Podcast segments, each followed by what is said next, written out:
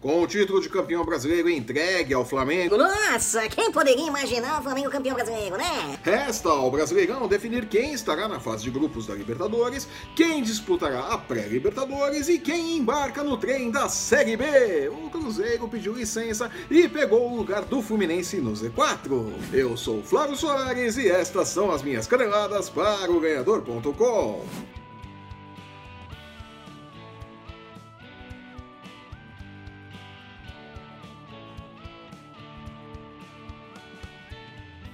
Começando pela parte de cima da tabela, o Flamengo, com os títulos da Libertadores e do Brasileiro no colo, pensa no Mundial de Clubes e medirá forças com o Ceará no Maracanã na próxima quarta-feira. O jogo, na prática, embora Jorge Jesus não admita relaxamento no seu time, tem importância para o Vozão, que briga contra o rebaixamento. 16 colocado com 37 pontos, o clube cearense está apenas um ponto acima do Cruzeiro, 17 e primeiro na fila de embarque para a Série B. Devemos esperar uma falta de concentração do Flamengo para este jogo. É normal depois da pressão que foi o duelo contra o River Plate no sábado. Mas será que isso bastará para derrubar o Urubu? Pagando 1,57 por um contra 5,50 para o Vozão, é pouco provável que o Flamengo fracasse diante de sua torcida na festa do título. Vá de Flamengo sem sustos. Ele acha que ele é bom ainda, hein? Lutando para fechar o Brasileirão pelo menos na segunda colocação, apesar dos tropeços em série, o Palmeiras, pressionado pelo mau humor da torcida, visita o desesperado Fluminense, que venceu na rodada anterior e abriu dois pontos de distância para o Cruzeiro no Z4. Empatado em pontos com o Santos, o Verdão não pode nem pensar em perder pontos nesta rodada. Os números colocam os times meio que em pé de igualdade. Vitória do Fluminense rende 3 por 1, enquanto que o sucesso do Palmeiras paga 2,40, com o empate fechando em 3,20. Melhor acreditar em um jogo com mais de dois gols a 1,71.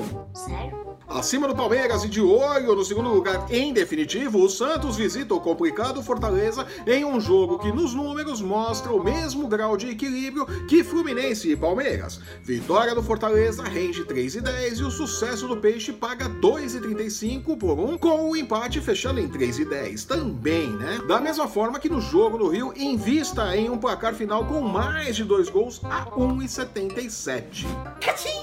Cachim! Lutando para se garantir na fase de grupos da Libertadores, o Grêmio visita o Atlético Paranaense em mais um jogo equilibrado. Forte em casa, o Furacão paga 2,50 na vitória e o Imortal rende 2,75, com o empate pagando 3,20. Donos de um futebol bem ofensivo e gostoso de se ver, melhor acreditar em um jogo com gols das duas equipes a 1,83 segundo o Budog. É, deve ter gol, deve ter futebol bonito nesse jogo, viu? É pra glorificar de Pedres! Também querendo se garantir nos grupos da Libertadores, o São Paulo de Fernando Diniz, técnico que cada dia mais é uma promessa que não virou, né? Recebe o Vasco da Gama do Pofechou Luxemburgo. Na teoria, o tricolor é grande favorito e paga 1,69 contra 5,25 para o Vasco, com o empate fechando em 3,65. Dado o retrospecto de Fernando Diniz e a mania do São Paulo de se complicar no final dos jogos, vale a pena arriscar no empate para esse duelo. É, pois é, né? Que coisa. Louco tio. Ainda sonhando com a vaga na fase de grupos, o Internacional recebe o Goiás como grande favorito. A vitória do Colorado paga 1,38, enquanto que o triunfo do Esmeraldino rende 8 por 1. Não vale o risco, crave Internacional e reze para Zé Ricardo não dar uma de Fernando Diniz e se complicar na briga por uma vaga na Libertadores, né? Aí um confronto direto. Nossa! Fechando a luta por uma vaga na Libertadores, o Corinthians tenta se recuperar da derrota para o Botafogo na rodada passada, recebendo o rebaixado Havaí no Itaquerão. Vitória Alvinegra paga 1,25 contra 14 por 1 para o Havaí. E como eu já disse antes, me referindo ao Cruzeiro, se o Corinthians não conseguir vencer o Havaí em casa, que entregue os próximos jogos por WO e tente se organizar para 2020, né? Porque aí é muita vergonha. É uma vergonha. Na zona da degola, o Cruzeiro, cujos jogadores não darão mais entrevista, porque é claro, a culpa do futebol porcaria que a Raposa vem jogando é das entrevistas coletivas, por que não, né? Faz um confronto direto contra o CSA que matematicamente ainda pode escapar do rebaixamento. É um duelo de Davi contra Golias. O Cruzeiro paga 1,29 por 1, enquanto que o improvável vitória do CSA paga 12 por 1. Aposte no Cruzeiro e cruze os dedos porque pode acontecer qualquer coisa em Minas, né? Vamos falar a verdade. Né? Também brigando contra o Z4, Chapecoense e Botafogo se enfrentam na Arena Condá em outro duelo bastante equilibrado e tenso.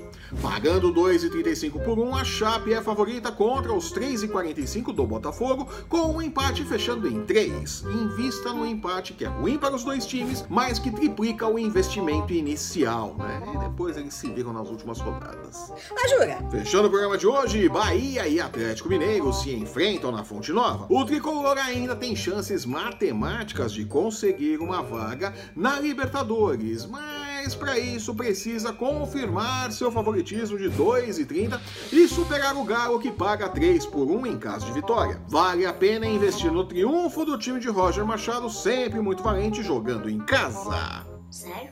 E torcendo por bons jogos, a rodada, pelo menos na teoria, está bem equilibrada. Fico por aqui, eu sou Flávio Soares e estas foram as minhas caneladas para o ganhador.com. Parabéns, você é muito bom. Se você está assistindo esse programa pelo YouTube, aproveite para publicar nosso link no seu Stories do Facebook sem medo de ser feliz. É, vamos divulgar, né?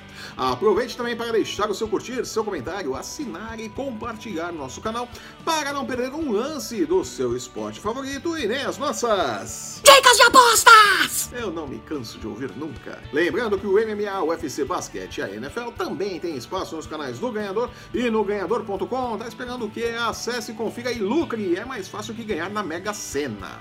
Jura? Siga-nos também em nossas redes sensuais. Os links para você encontrar o Ganhador no Facebook, no Instagram e no Twitter estão no post que acompanha este vídeo. Eu volto na próxima sexta-feira comentando os jogos da 36ª rodada do Brasileirão. Até lá! Tchau!